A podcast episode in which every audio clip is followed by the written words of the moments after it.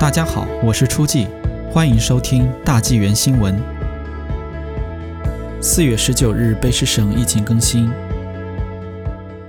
四月十九日，卑诗省首席卫生官邦尼·亨利医生公布本省疫情的最新情况。在过去的七十二小时内，省内录得两千九百六十宗新增确诊个案，累计个案总数增至十二万零四十宗，新增八宗死亡个案。死亡总数达到一千五百三十八人，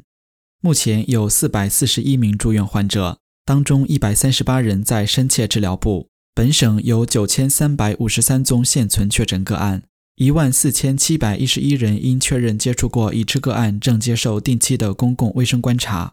截至四月十九日，第一批已接种疫苗的人次达到一百二十八万两千零九十一，其中八万七千八百七十人已经接种第二剂疫苗。